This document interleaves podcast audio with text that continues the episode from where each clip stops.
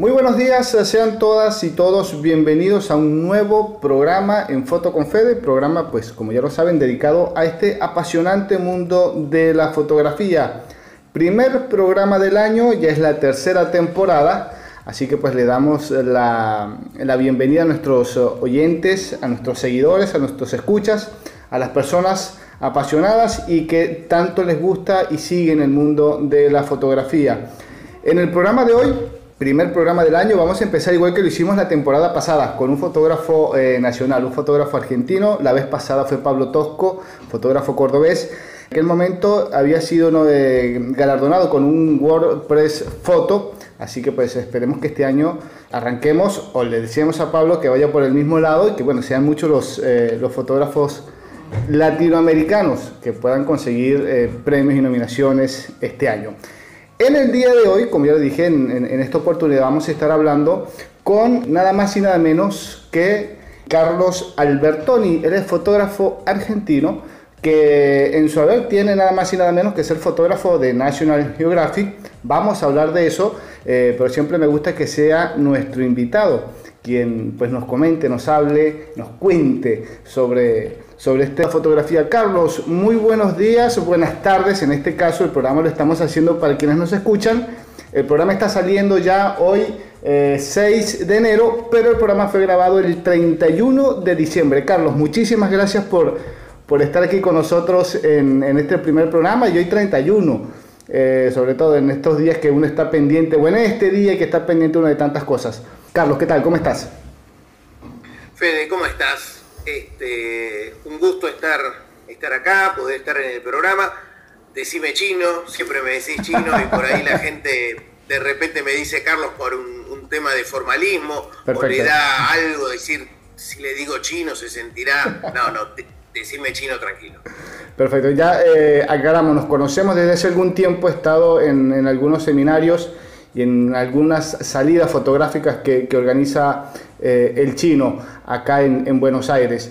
Bueno, chino, a ver, contanos ahora con un poquito más de, de, soltura y de confianza. ¿Cuántos años en la fotografía y más o menos eh, por qué fotografía y no otra profesión?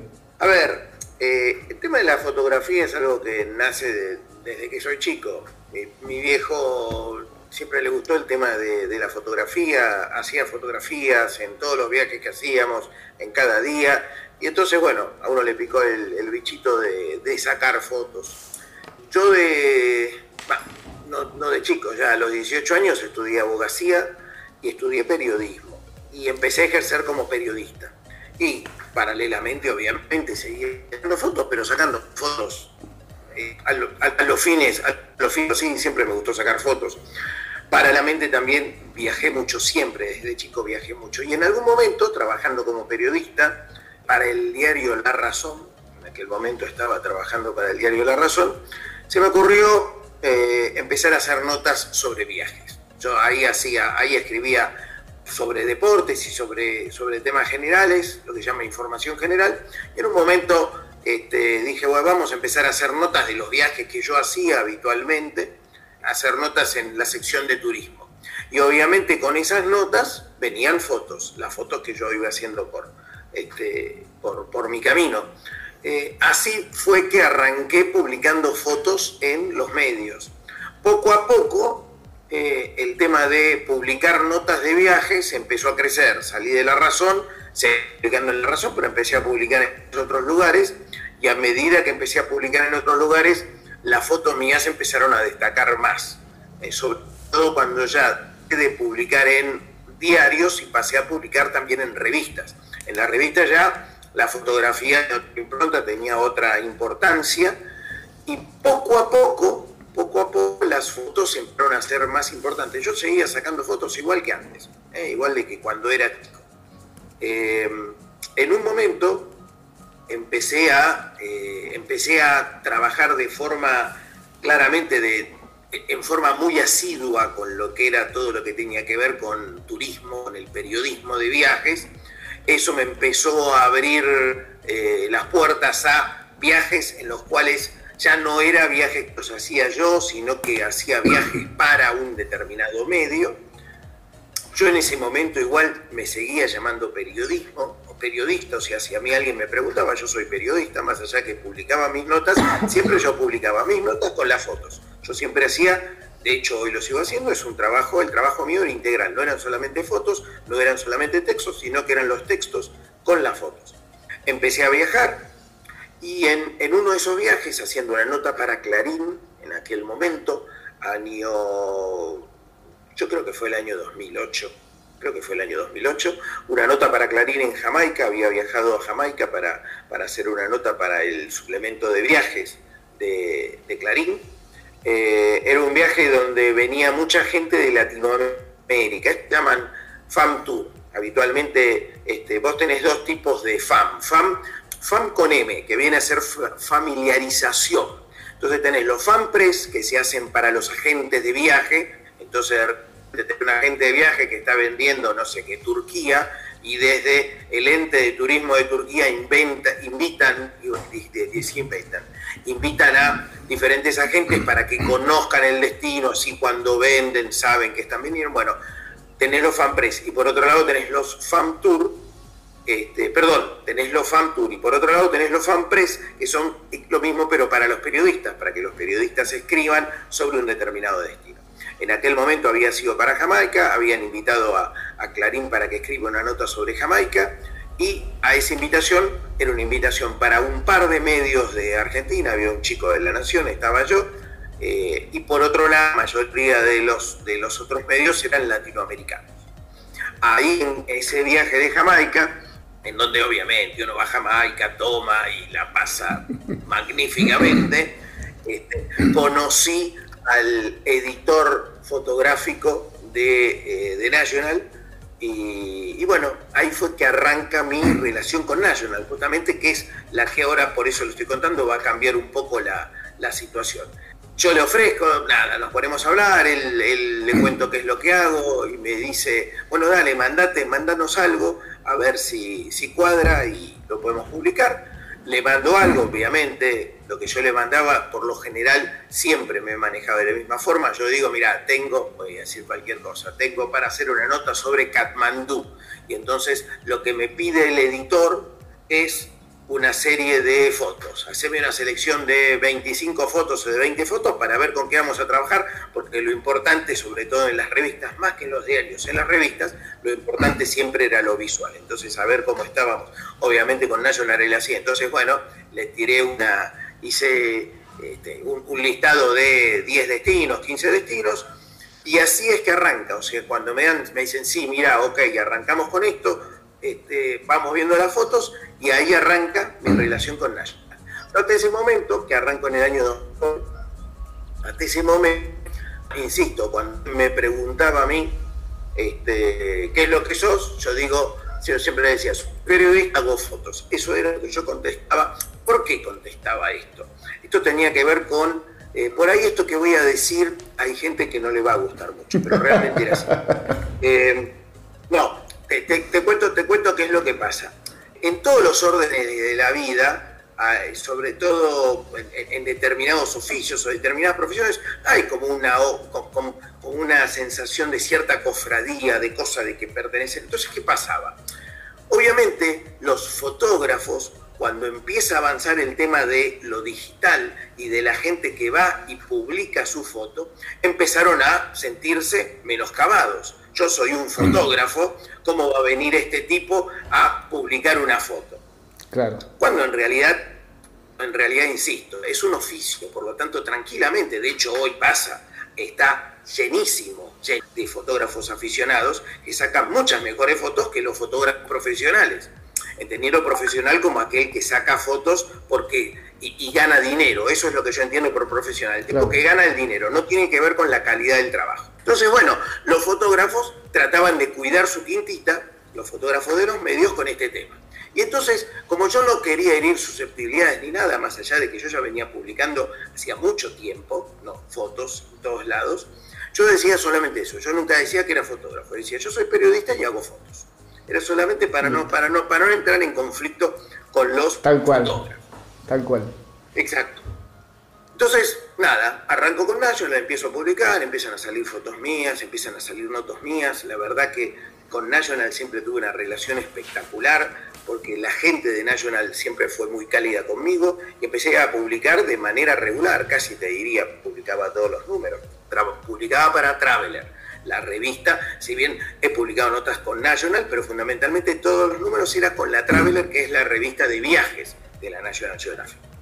Y en un momento, ya llevaba creo que tres años o cuatro años con ellos, el editor de la revista, no el editor fotográfico, sino el editor, me dice, mira Chino, nosotros queremos armar una página con este, cinco fotógrafos nuestros eh, y vamos a, la, idea es que esa página, o sea, en esa página tengamos una página especial para cada uno de estos cinco fotógrafos. Y uno sos vos. Y cuando me dijeron eso, a mí, me, a mí la verdad que me sorprendió, porque los otros cuatro, ¿eh? los otros cuatro eran lo que yo entiendo fotógrafos. Eran tipos que hacían fotos, no escribían notas, sino que hacían fotos. Y habían sido toda su vida fotógrafos profesionales.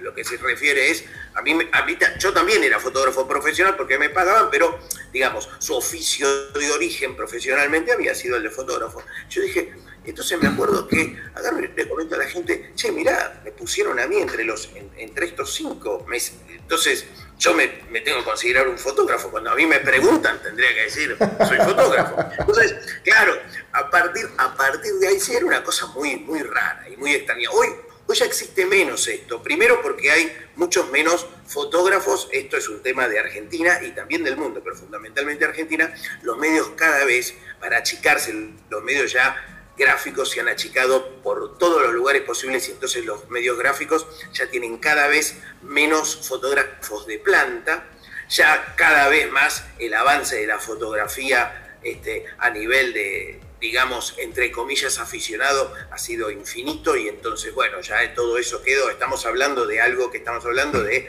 hace más de 10 años atrás, ¿no?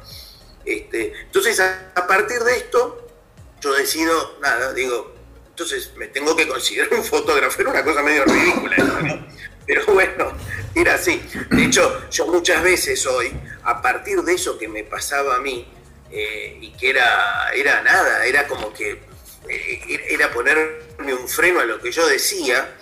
Este, hoy yo a la gente, bueno, lo viste cuando yo estoy en un seminario, en un curso o algo, yo a la gente le digo, todos son fotógrafos, todos son fotógrafos. ¿Entendés? Todos son fotógrafos y no tiene que ver, primero, no tiene que ver con el nivel que tenga, pero mucho menos tiene que ver la palabra profesional con el nivel palabra profesional tiene que ver porque es tu profesión y tiene que ver con que vos ganes dinero. ¿eh? Después como la fotografía tiene que ver con el oficio tiene que ver con la pasión, eso depende, depende realmente de, un montón de otras cosas. Siempre digo, las mejores fotografías de fauna, ¿quiénes la tienen? Y generalmente son los, la, gente que trabaja en, parques nacionales, en, en, parques provinciales, en reservas, o los guías de turismo que van en una lancha, porque porque, porque ellos sacan fotos, sacan fotos, están permanentemente frente a determinadas situaciones, sobre todo de fauna, ¿entendés? Que te llevan a sacar unas fotos, perdón, yo me gusta usar estas palabras, si no te gusta lo, lo, lo dale, dale, drama. Pero esas fotos te rompen el culo, porque, ¿entendés? Son alucinantes las fotos que sacan, espectacular. ¿Por qué? Porque están permanentemente frente a una determinada situación y entonces saben que el colibrí a determinada hora va a, venir, se va a parar en ese lugar y el sol le va a dar de determinada forma.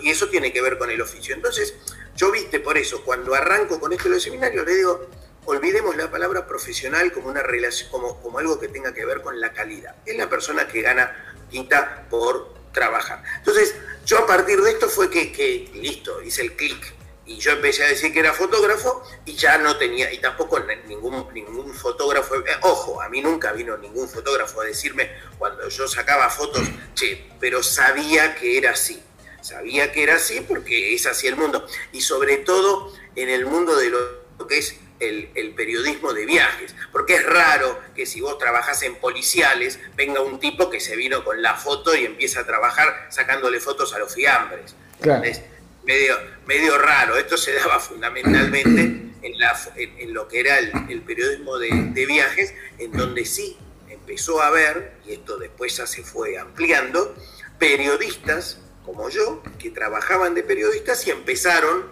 a sacar fotos. Era más raro lo otro. Es, es extraño eso, pero fue porque también se podía dar ¿Qué pasa? Un fotógrafo que decidiera empezar a escribir, y volcarse a hacer notas enteras. Yo conocí uno solo, generalmente era al revés. El periodista que escribía sacaba fotos, pero era muy raro que el tipo que hacía fotos, nada más el fotógrafo, pasara a escribir. Pero se podía dar, también se podía dar. Ah, ahí nace, ahí, de ahí nace el, por así decirlo, el cargo de reportero gráfico. Ya era el periodista que hacía fotos. Un poco también ah para economizar en personal, porque ya antes necesitabas dos personas, el que escribía más el que te hacía la foto, después te dejaron uno solo, el que escribe hace la foto, listo. Sí, obviamente todo esto, por supuesto, en, en lo que es la economización, nunca, o sea, por ahí la calidad muchas veces ha caído, por supuesto, ha caído, eh, y esto tiene que ver, los medios hoy, insisto, más los diarios que las revistas. En la revista, en la revista, por lo menos en las revistas de calidad, lo visual es realmente importante y las fotos tienen que tener determinada calidad. En los diarios, ¿entendés? En los diarios que sale la foto con cualquier registro y es lo mismo sacar una foto de Luther King que del Papa, ¿entendés? Porque por ahí se ve todo. Entonces en los diarios eso empezó a pesar mucho. Entonces vas y le decís a uno, che, sacame con el celular, más allá que hoy con el celular se sacan unas fotos espectaculares, pero te estoy hablando hace 10 años atrás. Claro, sí, sí, sí, sí. ¿Ok? O, bueno, afanar fotos en los medios a la, orden del día. Afanar fotos quiere decir, me meto, hago, che, necesitamos una foto de las Islas Caimán. Y entonces ve el pibe, se te mete en internet, empieza a buscar, che, agarré una y la paso che, se me pixela mucho, no importa, la ponemos igual. Te estoy hablando de medios importantes, ¿eh? no esto lo hacen en el, jornal de El Bolsón, esto lo hacen en La Nación y en Clarín. y sí, Pero bueno, es la estructura que se tiene en los medios. Chino, te iba a preguntar, eh, me voy un poquito atrás en, la conversación. ¿Recordás cuál fue el primer trabajo que publicaste para, para National Geographic? Cuando yo te estaba hablando a vos, estaba tratando de hacer memoria. Creo que fue, no, creo que fue una nota sobre Tierra del Fuego. Tierra del Fuego. Una nota sobre Tierra del Fuego. Sí, sí, creo que fue una nota, algo que hice sobre, sobre Tierra del Fuego. Lo que pasa es que después se, se empezaron a juntar. A ver, fue una, situación bastante especial porque yo ya había intentado hacer algo con National previamente y no había ido a ningún lado. En el año 2007 o no, en el mismo año, creo que fue. Claro, una cosa pasó a fin del 2008, principio de 2008, yo hice un, estaba haciendo, a ver, cuando yo te hablo de viajes, yo durante un periodo muy largo de mi vida hice viajes de mochilero de muy largo aliento, muy largo aliento, te estoy hablando de cinco meses, seis meses, siete meses. Obviamente esto vinculado con que con mi estilo de vida, que era un estilo freelance absoluto, yo no tenía ningún trabajo fijo, en realidad nunca lo tuve, lo único que tuve fijo fue durante un tiempito, un año y medio en La Razón, eso no me impedía hacer viajes, pero de hecho yo en un momento trabajando La Razón hago el viaje más largo de todos, pido una licencia y cuando vuelvo me dan un shot ahí donde te imaginas y queda afuera. Pero, pero entonces yo durante un largo tiempo tenía mucho de esos viajes. Y esos viajes eran interesantes para hacer nota. Y un día se me ocurrió, ya te estoy hablando del año 2008 al principio, justamente escribir a National. Les mandé a través de una conexión que yo tenía con yo laburaba para, eh, para la revista Muy Interesante. Y la revista Muy Interesante es de Televisa. ¿ok? Eh, eh, creo, creo que lo sigue siendo, más allá que acá hablando de Shot, ya las revistas que estaban acá de Televisa, que eran varias Cosmopolitan, muy interesantes, esas rajaron a todo el mundo. ¿ok? Ya, no, ya se siguen haciendo, se siguen publicando, pero directamente publican las que vienen de México y tienen acá a veces alguien yo estoy hablando por lo menos hasta hace unos años, que agarra y, te traduce la cosa al argentino. Pero acá se hacían en una época muchas revistas, yo laburaba para muy interesante, este, y escribía unas notas que me encantaban, a mí me, me gustaba siempre. Y entonces, como ellos estaban con Televisa, y Televisa es el que publica la revista National Geographic y National Geographic Traveler en México, este, a través de la gente me contacté y les mandé y le dije a la gente National, che, tengo estas cosas, iba a ser un viaje largo a África. No tuve respuesta, respuesta menos cuatro, ¿entendés? O sea, ni respuesta hubo. y ahí quedó, obviamente, como es bastante habitual que pasa en estas cosas, pero me imagino que por ahí un editor debe recibir, me imagino un editor de National, sí, si un, un, editor, me acuerdo cuando yo hablaba, un editor de Weekend, por ahí en una semana recibía, este, yo qué sé, 20 mails de gente que le pedía para hacer notas, me imagino un tipo en National. Pero bueno, lo mío quedó en nada. Pasó el tiempo y se dio esta oportunidad, porque justo tuve una noche, esas cosas que son que se cruzan, se cruzan los planetas y de repente se alinea y tomé, y en lugar de, estar tomando un daiquiri con, con Juan Pilote, tomé el daiquiri con el editor de fotografía de, National, que yo en el momento ese ni siquiera sabía que era el editor de fotografía de National, era un mexicano, y la cosa pegó ahí, ¿entendés? Y, pero, pero bueno, este, eh, por eso yo ya venía con ganas y lo que tenía ganas, por eso lo venía pensando, era publicar notas sobre África, pero mi primer nota fue sobre algo de Argentina y creo que fue una nota sobre Tierra del Fuego. Creo. ¿Qué tanto varió tu fotografía desde esa primera nota hasta la más reciente que hayas publicado ahora? Muchísimo. Muchísimo. Sí, sí. A ver, es inevitable, es inevitable, Fede, que a medida que uno va sacando fotos va mejorando. Porque la fotografía es un oficio. Puede llegar algún momento en el cual estás harto de hacer fotos y entonces le empezás a poner menos garra y cuando le empiezas a poner menos garra es porque tenés menos pasión. Eso en cualquier orden de la vida, mm. ¿ok? En cualquier profesión. Lo cierto es que este, eh, a medida que uno va haciendo algo, que ver con hacer algo que te sale naturalmente, ¿ok? Hoy ya haciendo cosas me salen naturalmente, no tengo, yo soy un tipo que hago una foto y nunca me fijo en el exposímetro ni nada por el estilo, que es algo que yo siempre recomiendo, ¿entendés? O sea, yo hago y hoy la fotografía digital lo que permite es eso. Antes agarramos y teníamos que sacar lo que teníamos en el rollo. Y, recién nos enterábamos cuando revelábamos. Hoy en día, de un determinado lugar puedes hacer 50 fotos y cuando haces las fotos, eso permite que permite justamente gatillar, gatillar y tener, ponerte frente a situaciones similares infinitas veces. Entonces vas, acá la foto y voy a saber un día como hoy, donde tengo acá determinada luz y estoy trabajando en determinado ISO, voy a sacar con determinada obturación y con determinada velocidad.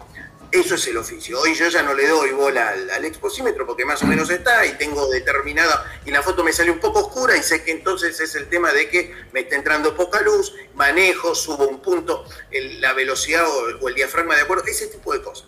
Eso del oficio. Y eso también tiene que ver con lo que me preguntabas antes, obviamente frente a la misma situación, esto del oficio y de ir mejorando, si yo sacaba una foto hace 10 años y saco una foto ahora, seguro que la foto de ahora va a ser mejor. Por supuesto, frente a la misma situación. O sea, si ahora yo tengo una foto en un, en un bosque y me aparece un triceratops, la foto va a ser buenísima porque antes me apareció un triceratops. Pero digo, en la misma foto, con los mismos árboles, a la misma hora, con la misma luz, ahora seguramente hago una foto mejor. Porque esto fue el oficio.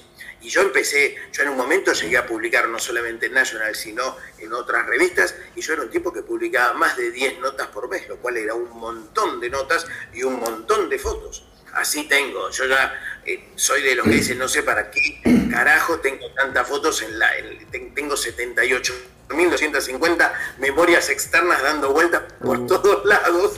Mi memoria cada vez va más floja y yo no soy del Excel, sino que soy de lo que usa el cuaderno Rivadavia y me trato de acordar en cada memoria que lo tengo. Así que imagínate la cantidad de fotos que no me acuerdo ni qué, corcho tengo. Pero lo cierto es que es esto. Por supuesto que las fotos ahora son mucho mejor que las que tenía cuando arranqué. Y mucho mejor que 20 años atrás porque hace 20 años atrás, o sea, 20 años atrás yo sacaba con la analógica. Entonces iba y sacaba lo que me daba mi presupuesto y tenía tres rollos de 36, ¿entendés? Y hacía en aquella época un viaje de 4, 5, 6 meses, iba con mi rollo, iba, iba fraccionando los rollos, ¿ok? En, los viajes y cuando llegaba a determinado lugar revelaba solamente para tener una especie de backup. Mi backup era, porque imagínate, estás con cagazo, entonces mi backup era, me quedaba con el negativo y el revelado pedorro que me tocara en el lugar en donde estaba, porque a veces yo que se caía si estabas en Pokhara, en Nepal, y la carta de revelado era lo que podía. Y sí, tal cual. Ahí. pero era el, era el backup que iba teniendo con el miedo de después, mira qué pasa si después de todo este viaje espectacular que hago de siete meses, se me pierden los rollos. Pero tenías limitación en la cantidad de fotos que hacías, definitivamente. En cambio ahora, nada, no tenés ninguna limitación. Eso mm. es, y eso hace el oficio. ¿Sentís que hoy en día con todo eso, eso positivo que me estás contando de, de la evolución, por así decirlo, que ha tenido tu fotografía, sentís por el contrario que la fotografía de hoy en día está perdiendo o ha perdido algo? La fotografía en términos general, más allá de... A ver, es, es interesante lo que decís. Primero, a ver, la fotografía en cuanto a, calidad, digo, el resultado mm. hoy es mucho mejor que lo que era antes, sin lugar a dudas a mayor cantidad de gente y mayor posibilidad técnica de cosas, sin dudas la fotografía es mejor. Hay, hay, una enorme cantidad. Con, con solo meterse uno directamente en, las redes, de la cantidad de fotos espectaculares que hay, buenísimas. Bien. Pero esto que decís es bastante interesante. Sí, hay algo que se pierde y tiene que ver con cierta magia. Que el otro día lo charlaba mucho con, con mi hija. Mi hija estudia cine y ella ahora hizo su primer corto y decidió hacer su primer corto en fílmico. Hacerlo en fílmico en 16 milímetros, ¿a qué lleva? En un lugar como en la Argentina. Vos contás con un par de rollos. Ella tiene que hacer un corto de 9 minutos, tiene que hacer, eh, perdón, tiene que hacer un corto de 9 minutos y le dan dos rollos de 10. O sea, tiene 20 minutos. Y vos cuando filmás, acá, filmás como se filmaba antes, a ciegas, vos vas filmando y no sabés, te imaginás, como cuando antes sacaba fotos, sacabas a ciegas, y va a tener el revelado de esto, aunque, aunque resulte insólito, recién en mayo, porque tiene que estar a la cola de la gente, ella está en una, en, una universidad de cine, y el revelado lo van haciendo por etapas, y hay otra gente. Entonces, es eso. Eso es, por supuesto, hoy en, hoy en el cine mundial tenés tipos que hacen en fílmico ¿eh? que es medio como... Mm, hay, algo, hay algo como de hay algo como de magia, porque no es, ojo, eh, esto es una discusión permanente. Eso tiene más calidad, no tiene más calidad. Yo lo asimilo, viste, con el tipo que agarra y se escucha un buen tema ahora en un super equipo y dice, no, pero si yo lo escucho en un vinilo, ¿entendés? no me doy cuenta, la verdad, y no sé si es, pero, pero, pero es lindo decir eso. Claro. Y, pero yo creo que lo que hay ahí es, es magia, hay magia. ¿Entendés? Entonces, si vos haces algo en fílmico o vos sacás una foto con, con, un, con, una cabora, ya la perdiste, la perdiste. Pero yo creo que lo que se pierde es fundamentalmente eso, no en la, en la calidad técnica, porque hoy, viste lo que son las fotografías. Por supuesto que hoy también se, ya hace un rato se cruzó una determinada línea, que es la de el trabajo sobre la fotografía, empezamos a sacar cosas, empezamos a agregar, y ya la foto es verdad, ya la foto por ahí e, e, es el tema este de decir cuándo estamos hablando de una foto y cuándo no estamos hablando de una foto. Porque nada, si yo a algo le empiezo a sacar cosas que tengo atrás, para dejar una imagen sola y le pongo otro cielo de otro lado, arte es, por supuesto. Pero casi te diría que por ahí está más emparentado con una pintura que con una fotografía. Exactamente. Entonces, es verdad, entramos en un terreno hoy en día en donde todo ha quedado muy difuso, porque por interrelación con un montón de otras cosas que antes no estaban en la fotografía y que tenían esto, que tenían el, el misterio. Yo hoy soy de los que todavía sigo sacan con, con ese espíritu, ¿entendés? Yo ya, y, eso no es, no, no, no, lo, no lo digo como una virtud mía, mía, sino que yo soy un tipo medio prehistórico. Entonces, eso de, siempre me resultó raro este tema y que se hace, saco la foto en determinada, de determinada forma porque yo sé que si saco con esta forma después estas cosas que tengo acá las voy a poder recuperar mucho más estos colores cuando lo trabaje en la edición. Entonces, saco la foto pensando en la edición posterior, utilizando, ¿viste? Recuperar colores, subir los, las luces. No sigo siendo de los que saca la foto eh, con la exposición que tengo, con la enorme limitación que tiene una cámara fotográfica, que es, vas a tener una determinada exposición. Entonces, si sacas una foto en donde tenés luces y sombras, vas a tener que apuntar o a las luces o a las sombras. No, no, no, es posible como nuestro ojo en donde vos podés, de repente, en un lugar con sombras, podés ver bien y podés ver bien las dos cosas, las cosas que tenés eh, la, exposición de la cámara siempre tuvo eso, tiene esa limitación. Y yo sigo sacando un poco de esa forma. Entonces, edito poco, edito poco, lo cual este, hoy la edición te levanta una foto tranquilamente un 60, un 70%. No quiere decir que no edite, hoy edito un poco más que como, como que, lo que hacía antes. Antes como yo tenía mucha más cantidad de notas que las que publico hoy, la verdad que no me daba el tiempo. Yo venía, sacaba las fotos y tenía que escribir. El escribir es muchas veces mucho más complicado que ponerse a sacar la foto, te aseguro. Y entonces, este, obviamente yo volvía y no me podía poner a editar las fotos. Entonces llegaba de un viaje ese de Jamaica me tenía que poner a escribir la nota y a los tres días tenía que entregar la nota o a los cinco días, entonces las fotos tal como estaban, lo único que había hecho, las había seleccionado y se las mandaba a, la gente. Y en los medios, en Clarín, Nación, lugares inclusive, o lo que corcho sea, estoy hablando de medios en Argentina para que la gente lo entienda, el editor fotográfico lo único que hace, viene la foto y eventualmente la recorta un poco. No es lo que pasa en otros lugares, ¿entendés?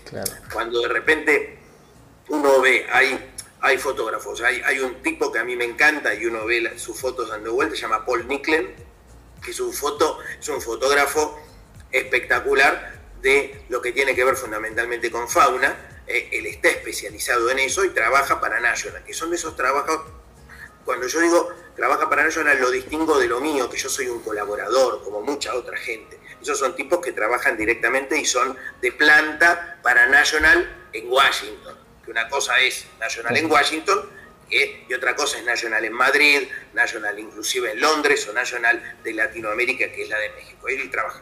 Pero ¿qué pasa? Viene Paul Nicklen, saca las fotos, ¿eh? y más allá de que saca unas fotos de la puta madre, el tipo viaja con su propio editor. Entonces el editor, él termina de sacar la foto, vos sos Paul Nicklen, me das las fotos a mí y yo te empiezo a editar rápidamente. Y después esas fotos, cuando van a National, tienen un editor espectacular, cada uno de esos fotógrafos, que son cuatro, cinco, estamos hablando de 100, tienen un editor especial y les edita las fotos espectacularmente. Eso en la mayoría de los medios no sucede. La edición depende del, mismo fotógrafo y en los medios vienen y, lo que hacen es recortan, te gustó la foto, aún el editor fotográfico muchas veces, ¿ok? El editor fotográfico lo que tiene es el ojo fotográfico, pero no va a haber una edición sobre la foto. Lo que vino es lo que va a sacar. Entonces, yo la verdad que mis fotos cuando se publicaban casi no tenían edición porque yo casi no las editaba, por supuesto. También medios como National Geographic se pueden dar un poquito el, por así decirlo, el tupé de decir, bueno, tengo un tiempo estipulado para trabajar la foto porque tengo una edición, qué sé yo, mensual hay otros medios que son casi que semanales, algunos casi que diarios, entonces obviamente el tiempo de trabajo es muchísimo menor. Sin duda, por supuesto que es distinto una revista mensual a una revista, una revista que es semanal o un diario. ya, por supuesto que ahí tenés un... Y también es, eh, es diferente el, tema del control de calidad que tenés. Si vos trabajás para un diario, el control de calidad en cuanto a lo fotográfico es bastante pobre. Y hoy yo te diría a lo fotográfico y a lo periodístico también. O sea, los medios se han caído un montón y esto tiene que ver con lo que ofrecen y con lo que se le pide a los medios. Hoy, hoy se escribe con los pies, La verdad que es lamentable.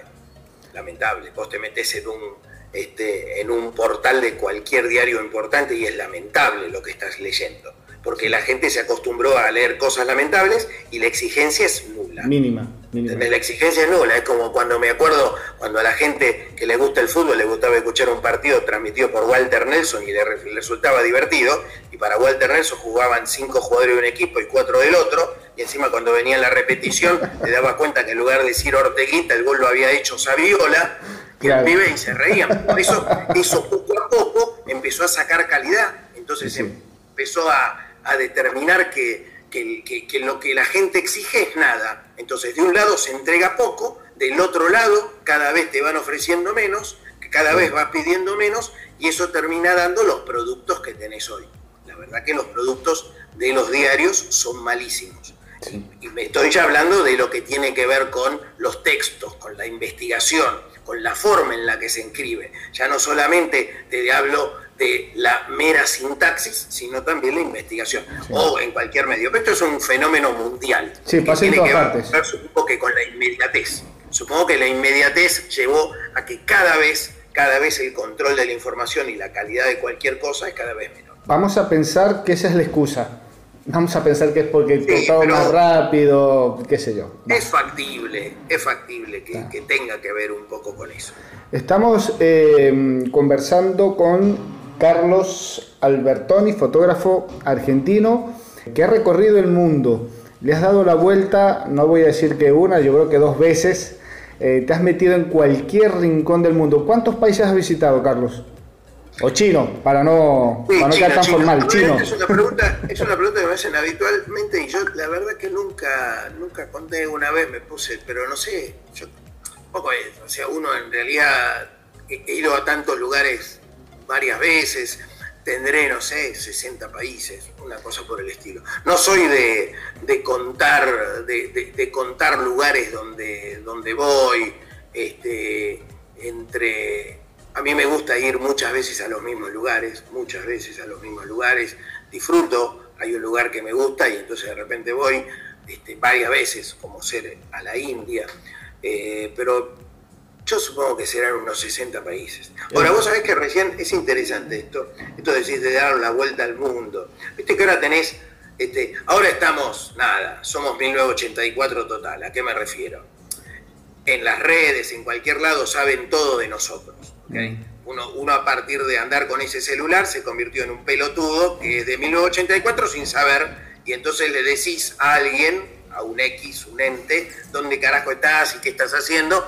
Y si vos ahí, Fede, estás en este momento, yo estoy acá y no nos matan es porque les interesamos a nadie, Trevelines. Pero si a vos te quisieran matar, en este momento ya saben dónde estás y pusieron un pibe y te pegaron un tiro. Tal cual, tal cual. Y le decimos todo a todo. Entonces, en este tren de cosas, yo soy uno de esos boludos que en un momento apareció, estaba con la computadora y le apareció en Google, che, ¿querés que te informemos tal cosa? Y vos haces sí, pones clic no sabes ni qué estás diciendo. Y lo cierto es que desde hace, ponele, unos 6, 7 meses atrás, me llega un reporte que te dice cosas. Usted estuvo en 15 ciudades nuevas, estuvo en determinado lugar, comió en determinados lugares, todo. Te va tirando todo lo que vos hiciste. Y en ese tren de cosas, haciendo viajes por Argentina, en todos los meses, este año hice 25 safaris fotográficos, en todos los meses siempre hice una cantidad de kilómetros como para dar, es increíble, la vuelta al mundo. O sea, uno cuando dice dos vueltas al mundo es, uno por ahí no lo mide, pero claro, te vas una vez a Salta, vas y volvés y después te tomaste un micro corriente, vas y volvés y después tal cosa, terminás sumando kilómetros y en todos los meses casi me dio, te hacen el dibujito, ¿viste? Con una, con, una flechita, como si estuvieras sintiéndote la vuelta al mundo en 80 días, ¿viste? Todo ese tipo de cosas. Entonces, cuando hablas esto de la vuelta al mundo, y aunque no nos demos cuenta, seguramente un montón de nosotros, de tanto en tanto, en términos de tiempo mucho más corto que lo que suponemos, terminamos haciendo tantos kilómetros como para dar vueltas al mundo. Y yo creo que sí, tal cual, es, es así. Tengo acá... Pónganse eh, Google y conviértanse en alguien como yo, que es permanentemente monitoreado. Por lo menos para que te encuentren te tienen que, te tienen que perseguir un rato, eso sí, te tienen que correr. Eh, Chino, tengo acá varias preguntas em, que no quiero, no quiero dejar por fuera. De todo este, este periplo que tenés dentro de la fotografía, ¿qué es lo que has aprendido? ¿Qué te ha enseñado la fotografía? Más allá de la parte fotográfica, de lo técnico. Totalmente. Fuera de eso. Es una, hermosa pregunta. Es una hermosa pregunta. A ver, eh, en primer lugar, creo que lo que más me enseñó es a, ponerme en el lugar de la otra gente, a respetar a la gente.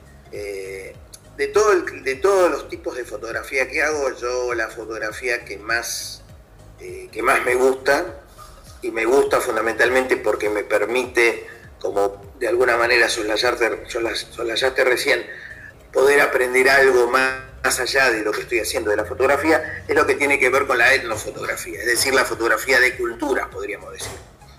Y yo soy de los que hace fotografías, cuando hago fotografías de una persona, un retrato o alguna cosa por el estilo, le pido permiso a la gente, eh, inevitablemente. Y esto tiene que ver con lo que yo entiendo un respeto y más aún cuando de repente vas a un lugar con, en una cultura que no conoces, sea cultura andina, sea cultura en Tíbet, sea en la India o sea donde sea.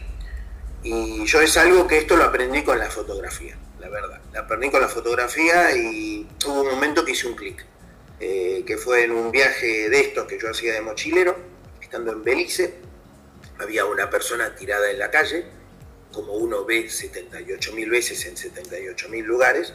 Obviamente una persona, cuando digo una persona tirada en la calle, era un, era un chico que vive en la calle y, pide limosna o vive, o vive y muere en la calle, lo que sea. Cuando uno se encuentra estas cosas, no solamente en el mundo, o sea, en la ciudad de Buenos Aires, en la ciudad de Rosario o en la ciudad de Mendoza o donde uno esté.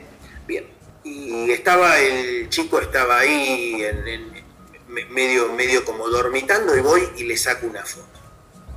Y viene un, viene un francés que estaba por ahí, estábamos, estábamos por cruzar en un, en un ferry en Belice, estábamos en la, y viene un francés y me cagó puteada. Se me dijo, ¿cómo vas a hacer eso? Es una vergüenza. Y la verdad que tenía razón, la verdad que, la verdad que tenía razón.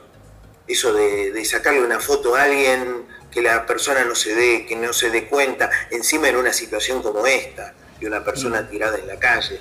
Y entonces yo a partir de ahí decidí pedir permiso siempre cuando saco una foto.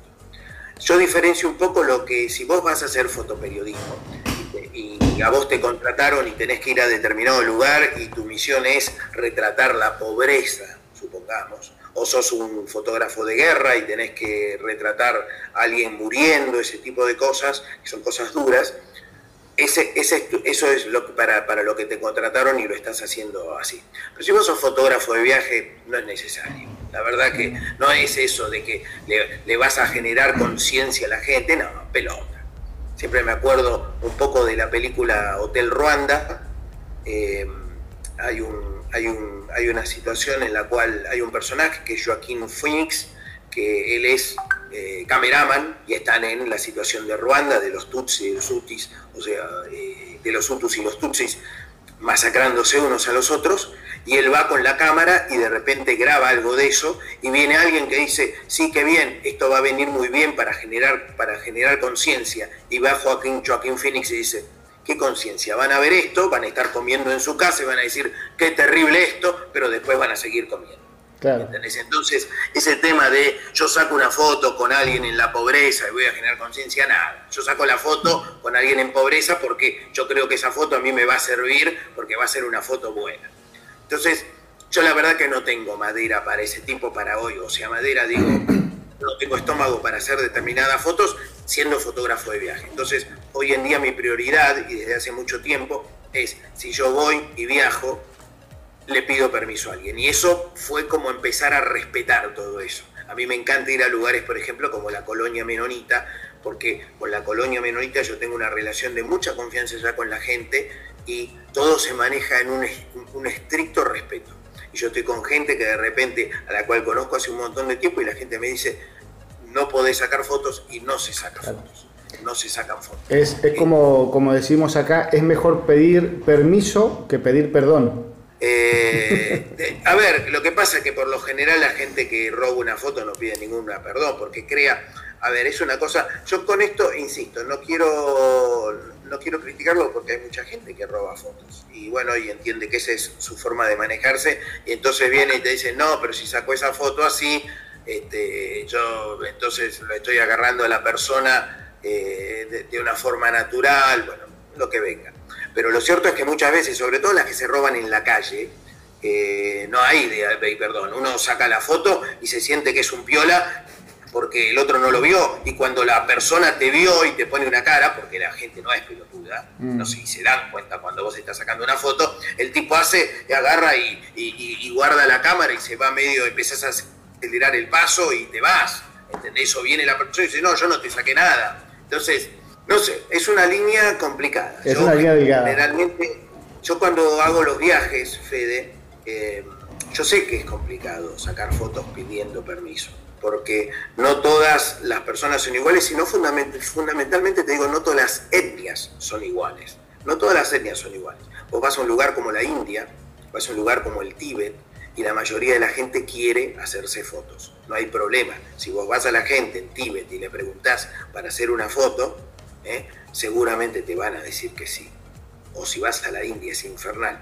O vas a cualquier pueblo andino ¿eh? y te digo, desde el norte o noroeste de Argentina hasta Guatemala a México y la gente es absolutamente reacia a hacerse una foto. En su, en su concepción étnica hay mucho de desconfianza que tiene que ver con ellos, no tiene nada que ver con los conquistadores ni nada de esas cosas que te dicen, o tampoco con que, eh, porque eso le, encanta a la gente de repente decir, no, porque este no se saca una foto, porque piensa que si le saco una foto le estoy robando el alma. Yo te entiendo que eso lo puede decir si estás en el medio del Amazonas, pero si vos estás en La Paz con una persona que te está vendiendo este, este paquetito de, nada, de lo que venga, de pilas, y vos le vas a sacar una foto, el tipo no se quiere sacar una foto, no porque piensas que le vas a robar el alma, no quiere porque no se quiere sacar una foto, porque no te tiene confianza, dice, ¿para qué vas a usar esa foto? Pero es lindo esto de decir, no, no, yo fui a Bolivia y la gente no quería sacarse la foto porque pensaba que le iba a robar el alma y el pibe vive en el alto y vende bicicletas. ¿Entendés? Claro, tal cual. Pero lo cierto, lo cierto, Fede, que este, yo, es algo que destaco mucho y que a mí me, gusta ser así. Y la verdad que eh, también le podés encontrar la vuelta para hacer fotos y que esas fotos que uno hace, más allá de esas fotos preciosas de retrato en donde la gente te mira, como la mejor foto de retratos que hay hoy en día, que es esa como una emblemática, que es la de la nena afgana, sacada por Steve McCurry, es claramente una foto en donde vos tenés la foto y la persona quiere la foto y, te está mirando a los ojos. Pero más allá de esas fotos, en donde es el típico retrato y está claro que la persona quiere que le saquen la foto y no tiene ningún problema frente a eso, también en esas situaciones podés hacer fotos naturales. Yo le digo a la gente, suponete que vos estás con la nena afgana, ¿ok? Y le hiciste esa foto. Y vos te tomás el tiempo, la foto no son 5 minutos, por ahí la foto pasan a ser 20 minutos, porque vos tuviste tiempo para hablar con la gente, para presentarte, para que la persona sepa por qué corcho estás ahí y todo eso. Y después la chica o la nena o el hombre que estaba, nada, que estaba de repente trabajando en, una vendimia y estaba sacando, bajando uvas o sacando uvas, sigue con su trabajo. Y mientras él sigue con su trabajo, vos le haces la foto. Y la ventaja enorme que tenés en este caso son dos. Primero, la persona no tiene problema con que vos estés ahí. Y segundo, vos como no tiene problema la persona y yo no voy a tener que robar la foto, quiere decir sacar la foto todo apurado, puedo producir la foto, puedo saber qué diafragma voy a tener, en qué lugar me va a estar entrando la luz, en qué ángulo me voy a poder poner. Entonces son una enorme cantidad de ventajas, pero ¿qué pasa? Necesitas tiempo y necesitas una cosa importante, vencer la barrera de de, de vencer dos barreras. Primero la barrera de la timidez acercarme a alguien y decirle, ¿podés sacarte una foto? ¿Ok? Que cuesta. Y segundo, vencer la barrera de qué? De la frustración. Porque vos vas a el noroeste argentino y de cada 10 personas que le pediste que te saquen foto, 9 te mandaron a freír churros o directamente ni te contestaron. ¿Entendés? Ni te contestaron. Entonces, es, son dos barreras importantes, la timidez y después bancarte que te dan un shot permanentemente y que en determinados lugares mucha gente te dice, no, no me saco la foto, directamente no te contesta. ¿La imagen hace al fotógrafo o es el fotógrafo el que hace la imagen? Ahí con un poquito de filosofía en la pregunta. La imagen hace al fotógrafo. Ver, lo, importante sin lugar a dudas es la fotografía. Lo mm. importante es la fotografía. Entonces, eh, yo, esto tiene que ver con una idea, mira, justo el otro día teníamos una, conversación con alguien al respecto. Eh, hoy en día estamos en un, mundo en donde la imagen de la persona es clave. Mm. Eh, y no, no, lo digo solamente en fotografía, vos sos gerente de un banco y no podés andar con un fitito, ¿entendés? Vos podés ser un gerente de la reputa madre, pero si vos entrás con un fitito y llegaste con un fitito decir, ¿qué hace este pibe con un fitito? Entonces, a mí me ha pasado, yo he ido a sacar fotos, yo publicaba en National y sacaba con cámara bridge algunas fotos. ¿Entendés? Porque cuando yo hacía esos viajes largos, obviamente yo cuando hago viajes largos eran viajes muy espartanos y yo dormía en la playa, yo dormía en lugares de un, de un dólar, dormía en la calle, dormía en cuevas, no puedo ir con los equipos de la puta madre. Entonces yo sacaba esa foto con, y bueno, y la foto la sacaba con eso. Y me ha pasado, me ha pasado, de llegar a determinados lugares y empezar a hacer fotos y cuando me veían con esa cámara era directamente decir, ¿quién es este, este boludo que está con esa camarita? Entonces ahí sí, ahí sí, lo importante era lo que mostraba el fotógrafo más que la foto que terminara sacando. Más allá que, por supuesto, siempre una Ferrari va a ser mejor que un, que un fitito. Pero vos, hay un montón de fotos que podés crear y podés llegar, como decía Raote en algún momento, la mejor cámara es la cámara que más conoces.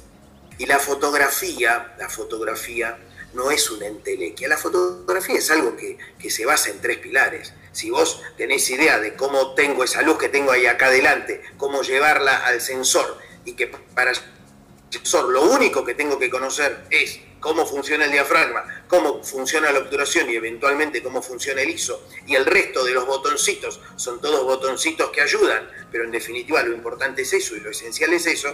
Uno con una cámara más básica o con un lente más básico puede sacar una gran foto. Por ahí no va a sacar una foto espectacularísima, ¿eh? que la podría sacar mejor con otro, pero a lo que me refiero es eso sí lo importante tiene que ver más con la imagen que haces que con la imagen del fotógrafo. Yo voy a sacar una foto de fauna y yo no me pongo el, vestido para que me, o sea, todo, todo así para, para que vos sientas, porque es verdad, eh, ojo, es lindo y sí, es lindo, es lindo, a veces es necesario, sí, a veces es necesario. Si yo hago hidrohide o me meto en determinados lugares, tengo que ir con determinada vestimenta, que es mucho mejor para que los animales. Pero de repente, si yo voy a Colonia Pellegrini, ¿entendés? En donde agarro y tengo un chacaré a medio metro, le grito y el chacaré sigue con la, con la boca abierta y se caga en tenerme a mí gritando al lado. Y ahí todo lo otro es mi sensen si me pongo la vestimenta tipo Dactari y el lente enfundado. Entonces, por supuesto, a todos nos va gustando eso, a todos nos gusta. Este, pero eso tiene que ver con lo otro que te decía, es la imagen.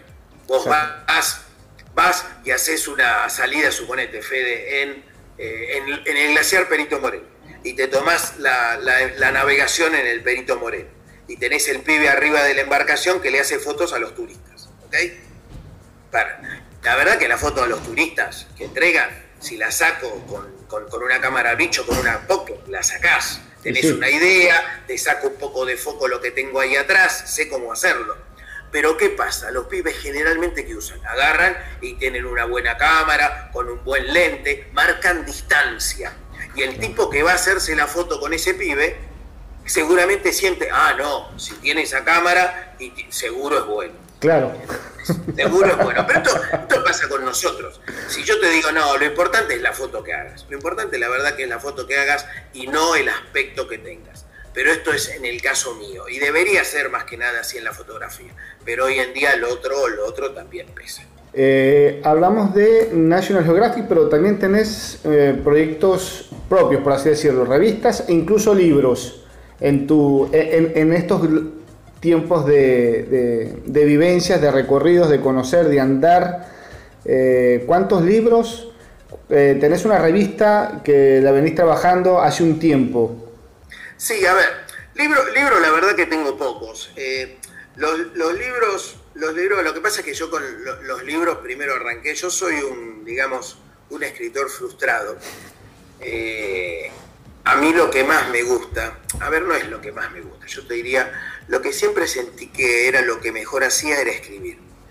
Pero soy un poco vago, no, no es vago la palabra, a veces me, tengo poca fuerza de voluntad para sentarme y ponerme a escribir, mm. que es lo que un, escritor en serio hace. Uno piensa que los escritores agarran y, viene, y le viene la inspiración y escribo tres minutos. No, el escritor que es escritor se tiene que poner y dice, bueno, listo, me voy a poner cinco horas, seis horas a escribir, te pones a escribir y es el famoso cuando vengan las musas que me encuentren escribiendo, ¿entendés? Tal cual.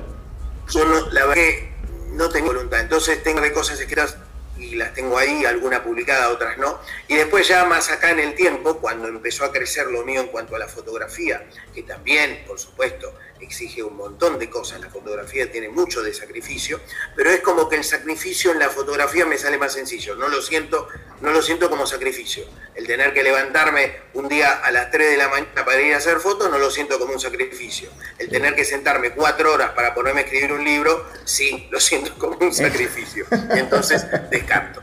Pero en algún momento empecé a publicar esto, el libro que creo que vos tenés, que es Latidos, es un libro de fotografías, ahora estoy armando otro libro de fotografías porque ya esas fotos quedaron bastante lejanas en el tiempo. Este, eso lo tengo, eso lo tengo como proyectos personales. Y por otro lado, esto de la revista que hablabas, eso fue una cosa que nació un poco este, de algo que tenía ganas de hacer y estaba la pandemia y empecé a publicar una revista. Pasa que yo tengo, así como tengo una enorme cantidad de fotos, enormísima cantidad de fotos que como uno dice no sabe ni para qué. Imagínate que yo cuando hago este tipo de safaris, los safaris fotográficos, hay lugares a los cuales he ido ya 20 veces. Acá en Argentina, Península Valdés, entre los viajes que hice por las mías y los viajes que hago en los safaris, es un lugar que he ido 30 veces. Entonces, tengo tantas fotos de cosas de lo mismo y de, y de cosas nuevas. Pero aparte de esto, yo lo que tengo es una enorme cantidad de notas o sea, imagínate que si yo publicaba 10 notas por mes durante, no sé, 8 años, 10 años, imagínate la cantidad de notas escritas que tengo con las fotos. Por lo tanto, podría estar publicando revistas con notas de acá hasta que tuviera 90 años y no me agotarían las notas. Entonces, un día dije, ¿qué hago con esto? Y sí, voy a hacer. Entonces, voy sacando algunas de esas notas que tengo, este, las notas que entiendo más lindas y, las, y eso nació por supuesto. pero a, mí me gusta siempre, de repente me, me gusta, ¿sabes qué? Hacer muchas cosas que, la verdad no, no, no, las hago porque me den dinero, sino que las hago porque me generan satisfacción. La revista a mí no me genera ningún dinero, los libros tampoco, cuando se venden, o sea, eh, tuve libros que se vendieron y se vendían medio al costo, otros que no. Cuando, cuando he hecho libros para las editoriales, uno para poder, para poder ser un escritor que gana dinero con los libros, tiene que pasar mucho tiempo, porque lo que te pagan las editoriales es nada, es nada, ¿entendés? O sea, realmente nada. Eh, y, son todas cosas que uno va, haciendo porque, porque te sentís bien haciéndolas. Y eso, y eso es la verdad, por supuesto, uno tiene la posibilidad de hacer eso porque, porque tenés cierta red. El que, el que de repente hace determinadas cosas es, que tiene red. ¿Red qué quiere decir? Y no tengo que pensar en qué voy a necesitar para comer mañana. si vos sos un tipo que no te queda otra y tenés que salir a parar la olla en serio y eh, no, me voy a poner a boludear a sacar fotitos, ¿entendés? Voy a tener que ir a, trabajar a un lugar en serio porque mi familia mañana tiene que trabajar, tiene, tiene, que, tiene que comer. Entonces tuve esa ventaja, la verdad. Eh, siempre, siempre tuve una red Siempre tuve una red en donde podía hacer un montón de cosas. Y dentro de esa red, la verdad que ahora cuando vino, por ejemplo, la pandemia, que le agregué el tema de los relatos, que era un esfuerzo. O sea, yo durante, no este año, sino el año anterior, que fue el de pandemia dura, dura, hice como 60 relatos. Y eso implicaba, por supuesto, agarraba, llegaba a la hora, tenía las cosas, preparaba una hora, pero me gustaba, me gustaba y me gusta el contacto con la gente y me, gusta tener proyectos en la cabeza siempre. Más que proyectos, ahora son más proyectos. Antes, cuando era chico, a mí me gustaba más cuando yo era chico, me gustaba más yo mismo que lo que soy ahora. Ahora tengo demasiados proyectos y antes tenía más sueños solamente. No había proyectos. Yo ni sabía qué me iba a pasar el año que viene y eso me encantaba.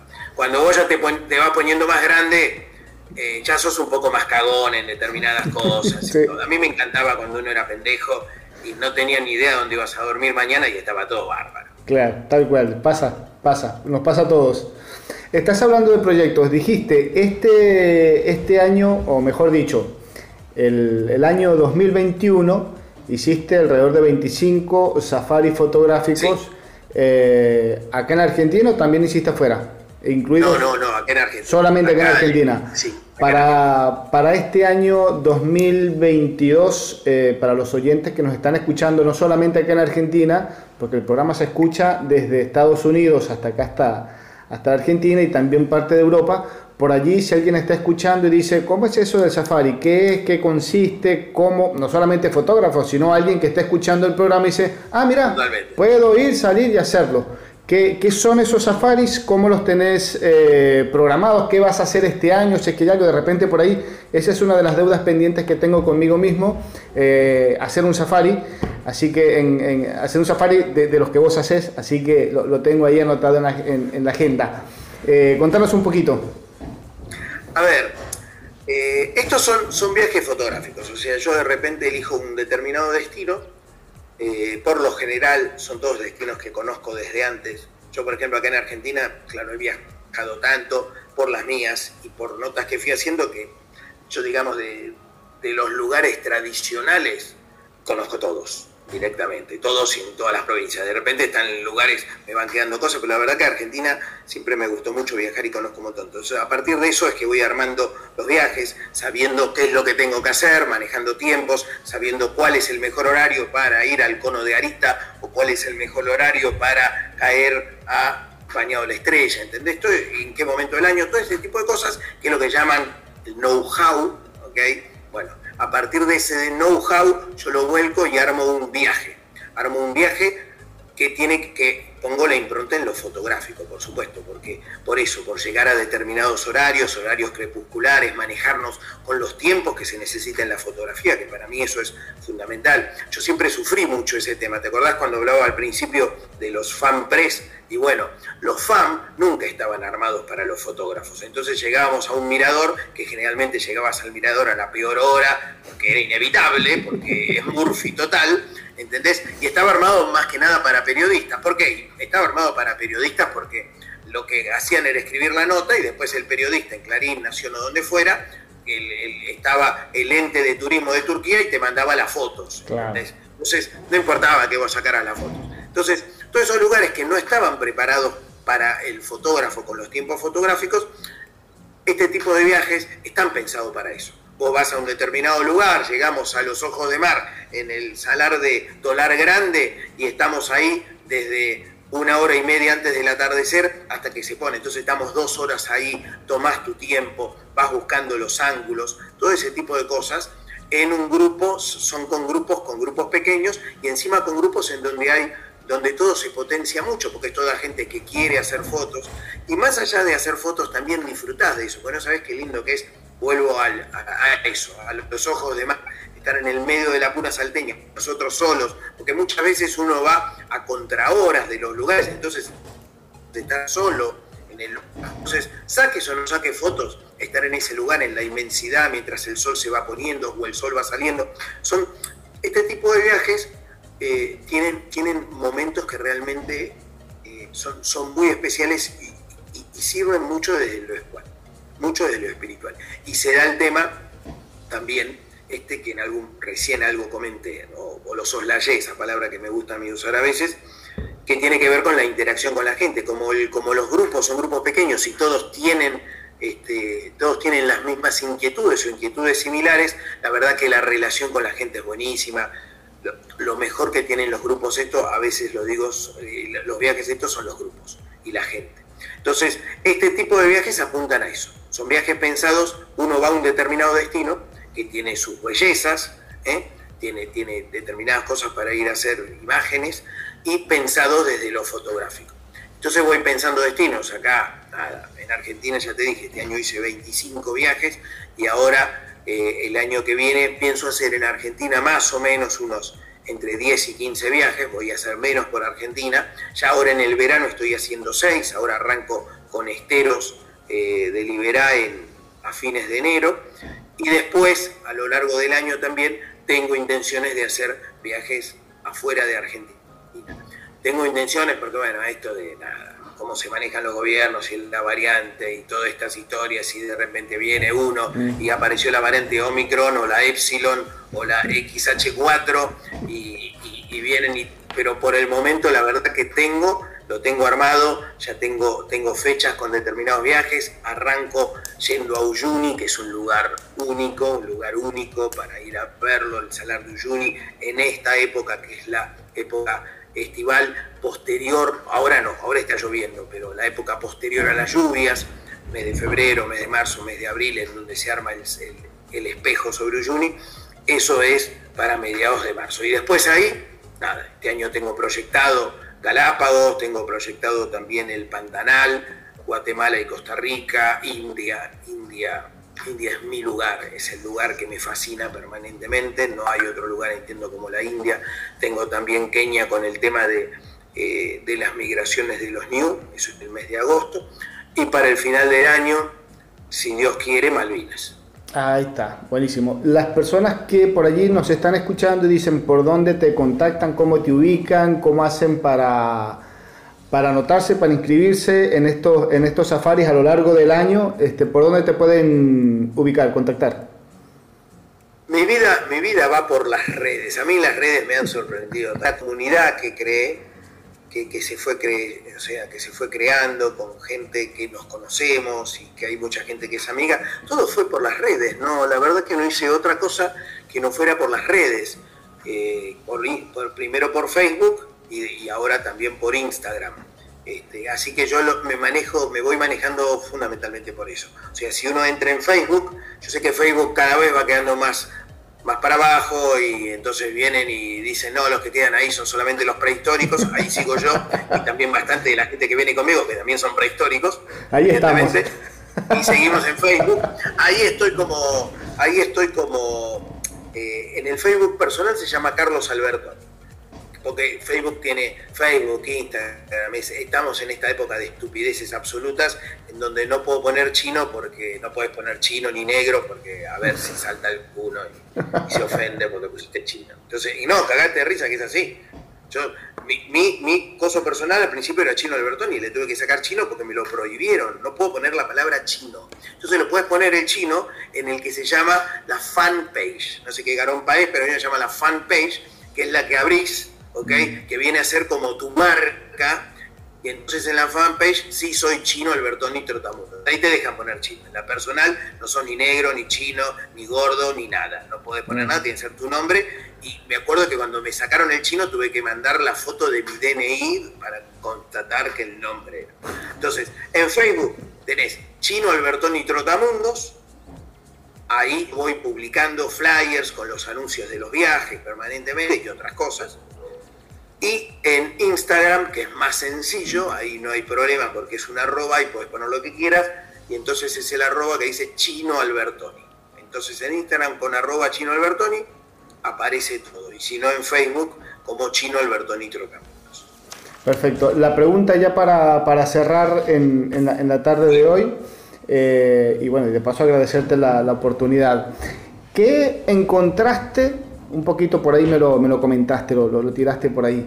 Pero para hacer la, pregunta más puntual, ¿qué encontraste chino en la fotografía después de todo esto que estuvimos hablando hoy? ¿Qué podrías decir? ¿Qué te sedujo? En la fotografía encontré una. encontré. Encontré primero una forma de, de, poder expresarme.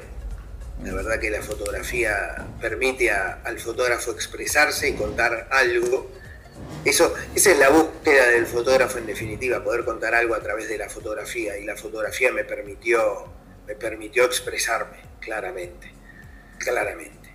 Y, por otro lado también eh, cierta realización, o sea, uno se siente contento, uno se siente bien cuando lo que hace siente que lo hace bien y, y de alguna manera eh, es aprovechado por la gente, lo que vos haces tiene un reconocimiento propio, que siempre es el más difícil, el más difícil es el reconocimiento de uno mismo. Yo creo que por lo general todos somos este, muchas veces excesivamente críticos de uno mismo, de nosotros mismos. Entonces, este, por un lado, tenés el reconocimiento de la gente con lo que estás haciendo, que siempre es muy bueno y sirve mucho para tu ego, absolutamente. Todos tenemos mayor ego o menor ego, pero sirve mucho. Y por otro lado, eh, está el reconocimiento de uno mismo para con uno mismo. Es medio, medio extraño verlo así. Y yo con la fotografía me siento bien.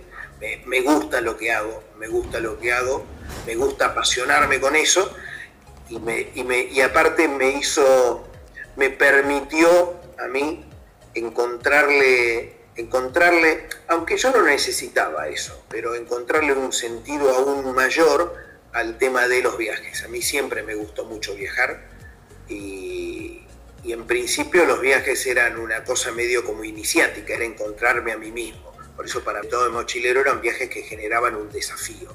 Entonces yo iba tratando de viajar siempre a lugares que me trajeran más desafío, me refiero en cuanto a lo difícil. ¿okay? Una cosa es viajar en un lugar en donde hablan en castellano, otra cosa es hablar en un lugar en donde hablan en inglés, otra cosa en un lugar en donde hablen en mandarín.